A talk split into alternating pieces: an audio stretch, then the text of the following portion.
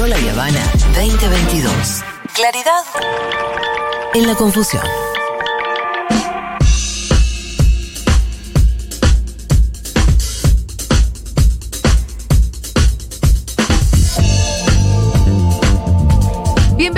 Santiago Levina, Seguro La Habana, ¿qué tal? Bien, bien, ¿qué pasó ahí? Cambiamos de cortina. Estamos cambiando las cortinas. Me parece buenísimo, me, me- me tomó de sorpresa, me parece buenísimo. Decís Todo se renueva, que- Santiago.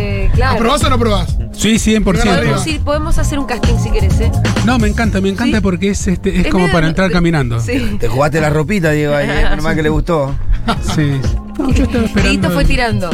Bien. Es medio vintage esto, es medio. También, Como yo. Muy cool también. Como yo. Sí, sí. está bien, está bien pensado. Tampoco tan vintage. No está tan mal, no está tan Un mal. poquito vintage. Un poco vintage, sí. Santiago, ¿descansaste?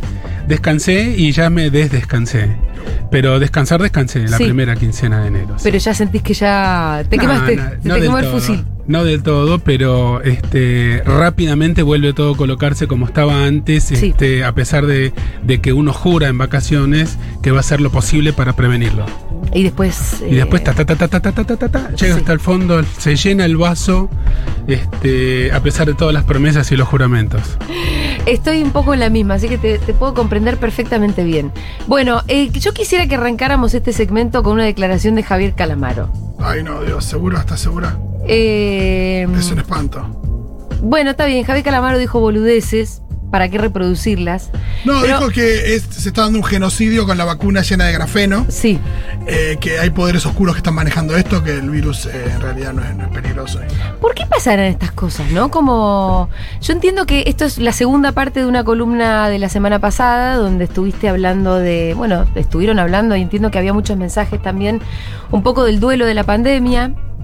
Pero no tanto tal vez ya el duelo individual por un ser querido que se murió de COVID, sino por una especie de duelo como más colectivo de todo lo que, lo que perdimos, lo que pudo haber pasado y no pasó. No sé, hay gente que siente que, que- que hubo un tiempo perdido también, ¿no? Sí, hicimos y la idea es renovar el pedido a los oyentes y las oyentas que manden mensajes contando lo más importante que se perdió por la pandemia, no en, sino por, a Sí. causa directa o indirecta de la pandemia.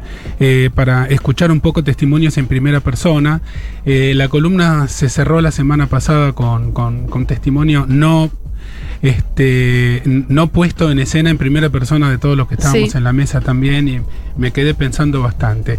Ahora, lo de Javier Calamaro, eh, que lo leí recién acá en la pantalla de Fito, me, eh, no me llama la atención porque estamos en un contexto donde se escuchan y se leen muchos comentarios parecidos.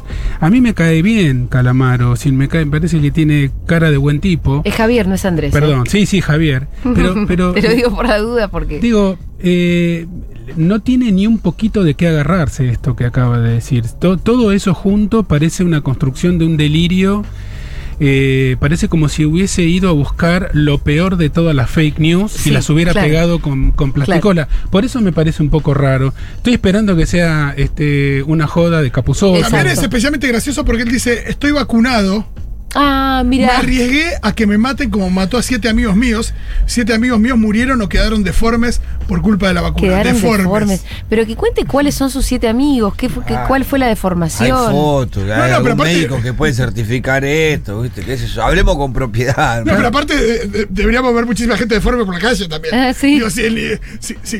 No, Sí, además de verdad no hay un solo caso conocido de alguien que haya muerto por la vacuna. No hay un No, solo caso conocido. no. Ni uno. A mí me, me- lo que más me fastidia de esto, me cuesta tomármelo con humor, es que este tipo de salidas, de intervenciones, de notas, no entiendo qué hace minuto uno publicando Sí, sí, sí. eso, realmente no lo entiendo, es porque ya se sabe, digamos. No, es más, hay una cosa ahí de que medio de clickbait porque dice insólita declaración de Calamaro y no pone Javier.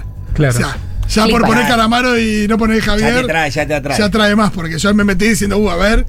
Es ah, la Javier. búsqueda de, ¿cómo es la búsqueda del. El click- del- El clickbait. clickbait, claro. Siempre la búsqueda de eso.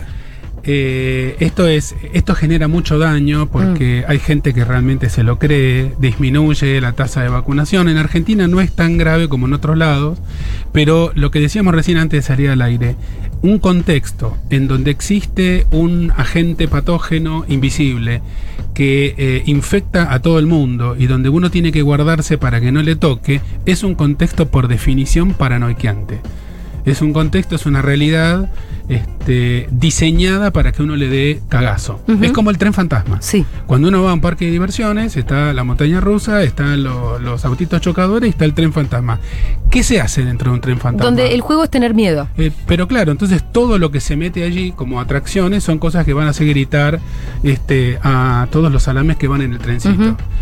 Eh, no sé si existen todavía los trenes fantasmas. Sí, claro, señor. Eh, esta realidad se convierte un poco en una realidad zombie, no tanto en el 2022, pero sí en el 20 y parte del 21, en donde ojo con esto, cuidado con aquello, etcétera. Eh, a esto se le suma el hecho de eh, también genera mucha persecuta la idea de que a uno le metan una sustancia desconocida dentro. La palabra inoculación, que siempre recomendamos no utilizar ni al eh, Ministerio de Salud ni a los medios de comunicación, porque inocular también se usa como metáfora cuando alguien te mete Para una meter idea. una idea, totalmente. Entonces, esta idea te la inocularon y alrededor de eso se armó una cuestión. Entonces, el que tiene un poquitito, un poquitito de facilidad para irse por ese lado, esta realidad lo empuja y ahora son visibles. Freud decía, si uno agarra una copa de cristal y la golpea contra un objeto duro, la copa se va a romper, pero no por cualquier lado, sino por donde estaban las líneas microscópicas de fractura que tienen todos los objetos Claro. de cristal. A simple vista no se ve. Si nunca la golpeas, nunca te enterás. Pero cuando hay una situación que pone de manifiesto esas líneas microscópicas de fractura, vas a ver quién se copa con los discursos delirantes, este, quién lo hace porque le resulta divertido y quién se lo cree en serio.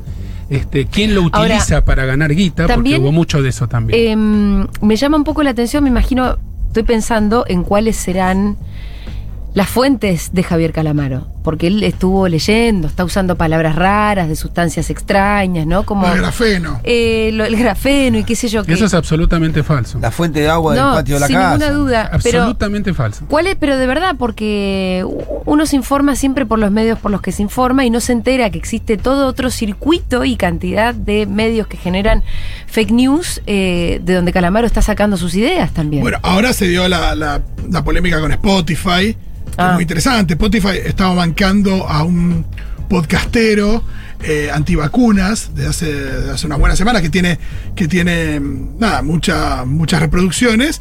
Y Neil Young, eh, músico canadiense, que hoy lo homenajearon. Johnny Mitchell también. Exacto, Neil Young, músico canadiense, lo homenajearon en la hora animada. Salió a decir, ¿saben qué? Yo voy a retirar todo mi catálogo de Spotify hasta que saquen a este tipo. Johnny Mitchell se sumó.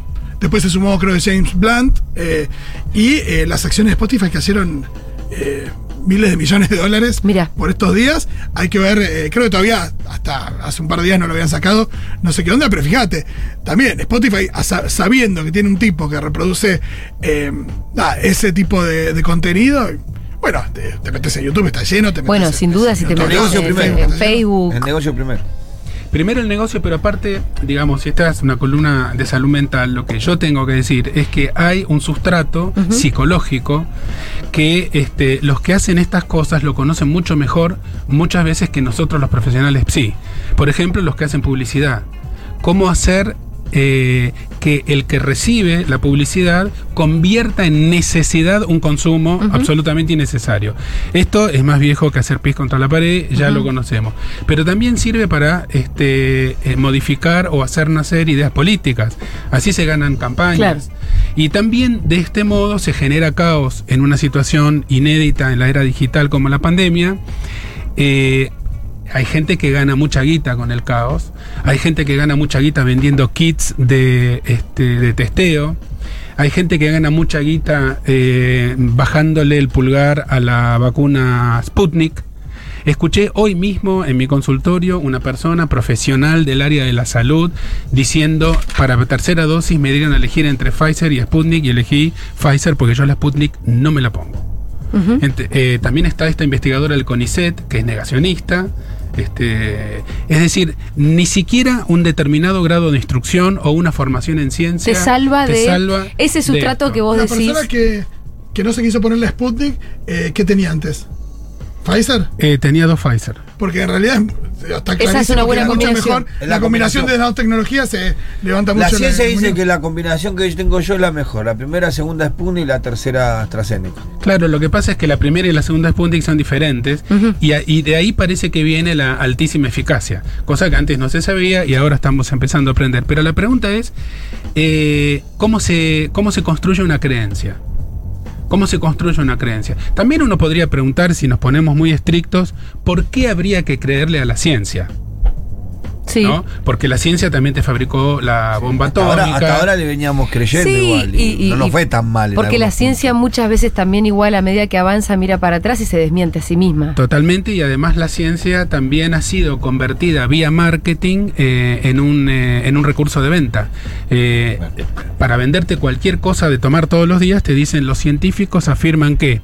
Entonces, estaría bueno sentarse un día con cuchillo y tenedor y hacer una disección de esta cuestión y ver eh, qué cosas deberíamos creer, qué pasa en contextos de urgencia como, como una pandemia y quiénes ganan y quiénes pierden con toda esta historieta, ¿no?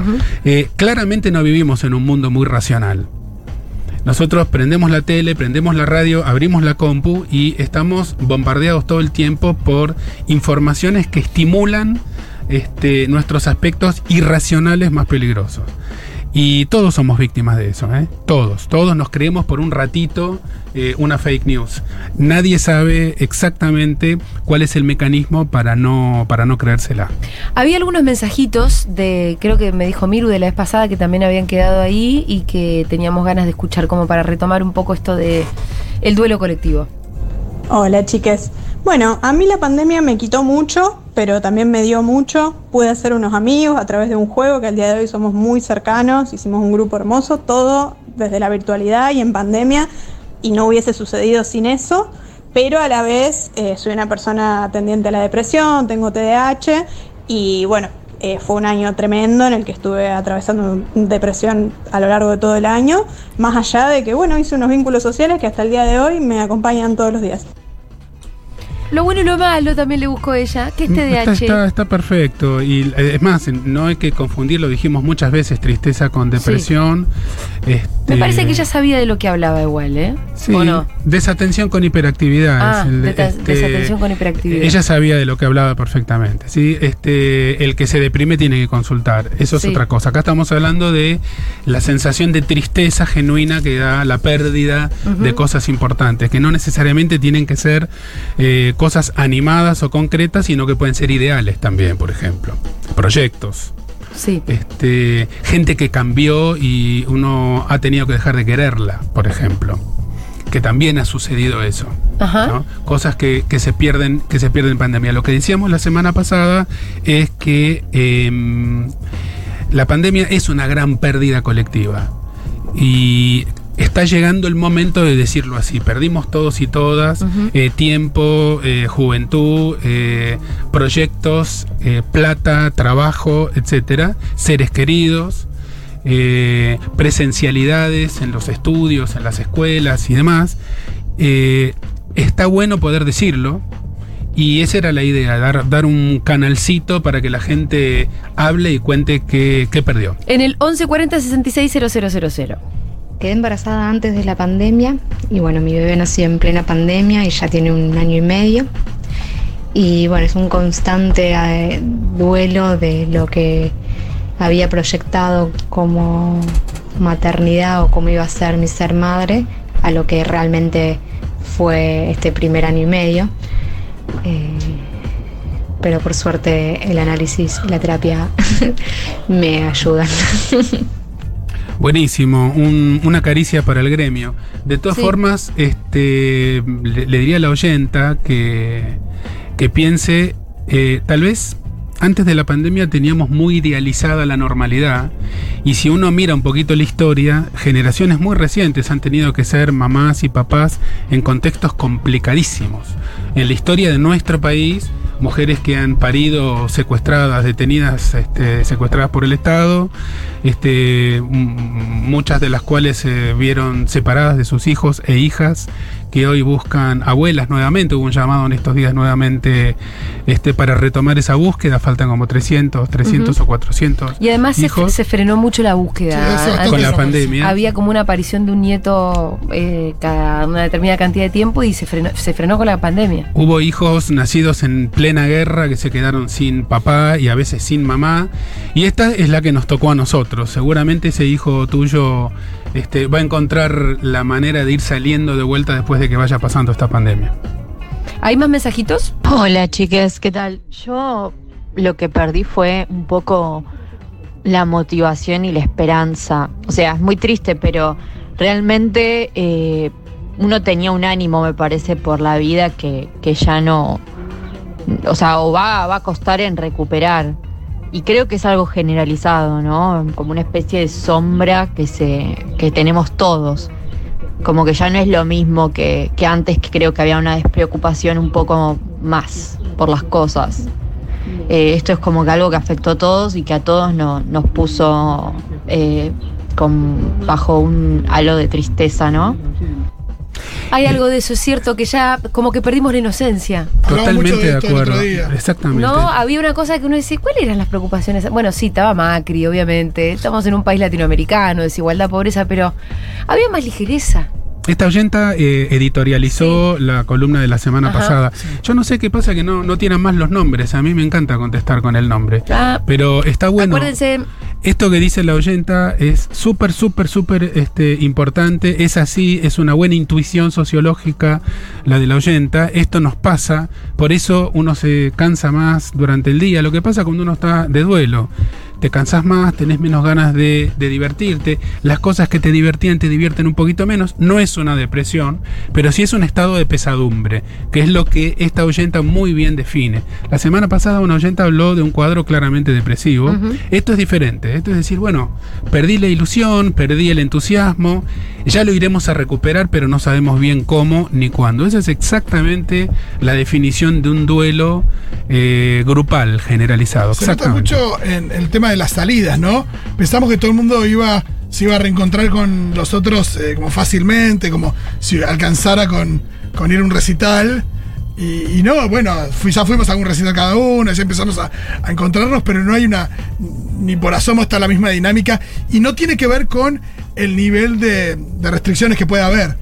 Digo, hasta, hasta en los días donde, no sé, entre septiembre y principio de diciembre, que, que la verdad es que se levantaron todas las restricciones. Eh, no me acuerdo si fue septiembre, pero bueno, esa época, eh, ni siquiera ahí hubo, hubo un nivel de actividad en términos de, de encontrarse. Mismo la gente ya dejó de invitar a las casas también bastante. Hay una cosa ahí donde hay costumbres nuevas, pero también hay otras que no se retomaron. Va a llevar un tiempo. Es importante decirlo, es importante que lo sepamos. Va a llevar un tiempo hasta que nos volvamos a sentir eh, sin esa pesadumbre, sin esa nube negra encima. No alcanza ni el fútbol ni este, las eh, noticias que antes nos ponían eh, más contentos o más contentas, los recitales, este, la vida al aire libre, etcétera. Hay algunas explosiones un poco exageradas, como ha pasado en, en la costa bonaerense este verano, en diciembre y enero, pero va a costar salir de la pesadumbre. Va a costar. Ese es el signo del duelo, del duelo generalizado. Y esta oyenta lo dijo muy bien. Hola, mi nombre es Virginia y si hay algo que me duele y creo que perdimos fueron las calles, sobre todo con el feminismo. Por lo menos acá en Bahía Blanca eh, se perdió totalmente la militancia y creo que nos queda muchísimo por seguir luchando. Total. Sí. Eso me parece que sí, no, no, nos pesa a todos los que sí, nos gusta, también nos gusta salir a la calle, ¿no? Sí, lo- la- la- yo creo que la militancia se vio afectada, que no logra después de la pandemia retomar alguna dinámica, en presencia, poder trasladar debates importantes al seno de la sociedad, su territorialidad está compleja. Y en los sectores populares te iba a agregar que quizás, estaba pensando mientras los que decían, y quizás nosotros no, no sufrimos la cuarentena como la sufrió el resto de la sociedad, nunca hubo una cuarentena muy estricta dentro de los barrios populares, empujada por la necesidad, ¿no? Nadie... El que mínimamente salía, el que menos salía, salía por lo menos tres veces a buscar la comida con el tupper. Mm. Entonces era imposible quedarte en tu casa todo el tiempo. Y yo creo que eso no fue un beneficio porque no- nunca terminamos de perder nuestra vida en comunidad. Sigue más o menos dentro del barrio la dinámica. Lo que sí se perdió mucho laburo. Sí, claro, ¿no? por supuesto, por supuesto. Sí, se perdió Y- mucho empleo que no se recuperó y se van tratando de construir otras cosas. Pero esa vida en comunidad eh, siempre hablamos ¿no? de nuestra, nuestra solidaridad, inclusive por especulación, porque es un medio de subsistencia. Eso no se perdió.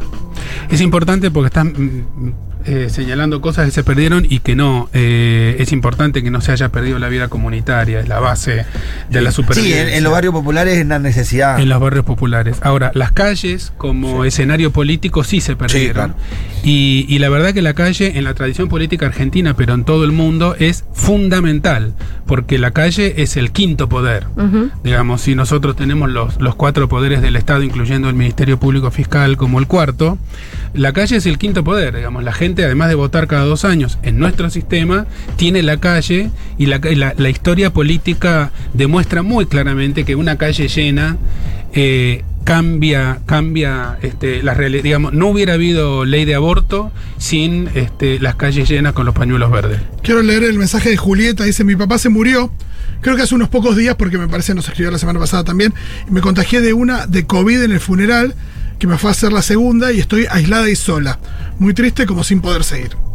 Bueno, le mandamos acá, eh, Nuestro- les cuatro, le mandamos sí. un abrazo grande, que no se sienta sola. Ojalá podamos estar haciéndole al menos un poco de compañía. El aislamiento es un tiempito nada más, eh, creo que duele la pérdida del papá también, pero insisto, la pandemia es a pérdida, se sale mal o muy mal, vamos a tener todos que reconstruirnos, con recogernos del piso con cucharita y volver a reconstruirnos y volver a construir una narrativa esperanzadora, sin la cual es imposible la vida colectiva y también la vida individual.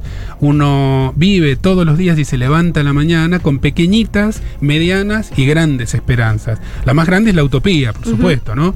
En Caracas, donde yo crecí en el exilio, había una pintada muy grande en una pared que nunca se tapó que decía hacer la revolución es como hacer el amor en grande. Entonces la, utopía es la de todos y de todas, pero uno tiene sus utopías eh, personales, diarias, este, para la hora que viene, para hoy a la noche, y esa, esa cadena, ese trencito de esperanzas es fundamental. Está bueno lo que pregunta Pipo. Dice, me gustaría que nos ayuden a pensar cómo transmitir esto que estamos hablando a quienes la hemos sufrido y tenemos amigas que se muestran como que la pandemia no les tocó. El otro día hablábamos esto de que hay gente que como que no da cuenta, pero cada vez es menos, ¿no? Y se hace muy difícil transmitir la vivencia, los efectos que tiene en un vínculo cuando del otro lado se dice que no les ha afectado. Bueno, yo les recuerdo eh, a los que están escuchando que existen en psicoanálisis eh, unos recursos que, usamos todos, que usa el yo, que se llaman mecanismos de defensa. Los mecanismos de defensa freudianos son inconscientes. Uno no dice, ahora voy a aplicar la negación, ahora voy a aplicar el desplazamiento, sino que este, operan de manera automática. Es un aprendizaje desde muy chiquitos y muy chiquitas. Uno no sabe tampoco que está utilizando un mecanismo de defensa porque son inconscientes permiten disminuir la angustia. Eh, la gente que dice a mí no me pasó nada está negando. Y a veces uno puede decir, anda, no, como, dicen ahora, dale. Pero si a vos te sirve, bueno, seguir Pero a veces también los mecanismos de defensa merecen ser respetados y este porque algunas funciones están cumpliendo, pero poco a poco eh, para poder ir saliendo de esta sensación de pesadumbre, vamos a tener que ir procesando. El duelo necesita ser procesado. Una de las formas de procesarlo es hablándolo. Hablándolo en primera persona, que es lo que estamos proponiendo en esta columna bis. Santiago, tenemos que cerrar, vamos a tener que hacer una columna bis bis. Porque Buenísimo. hay una cantidad de oyentes Una columna ter. que están mandando un montón de mensajes y además le quiero decir a Julieta que le están llegando particularmente a ella muchos mensajitos de, de amor y de cariño. Y por lo que reconozco acá, Julieta tiene un emprendimiento muy hermoso.